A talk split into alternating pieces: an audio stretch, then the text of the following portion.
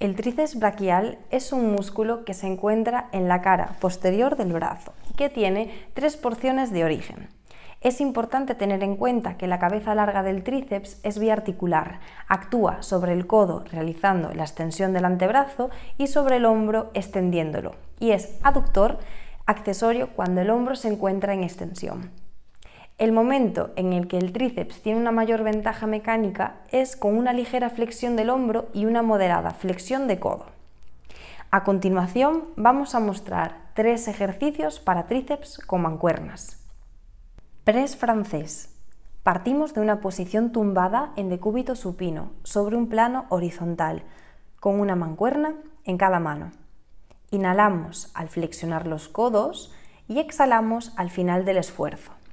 Este ejercicio podemos realizarlo de forma unilateral.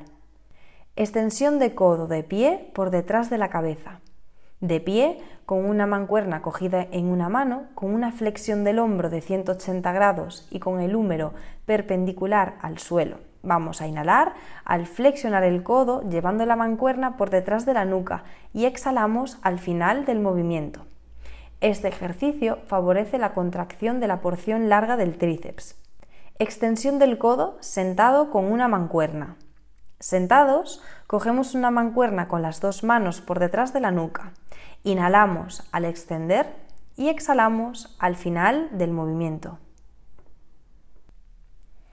Debemos tener en cuenta una serie de factores para saber qué ejercicio debo introducir en mi programa de entrenamiento.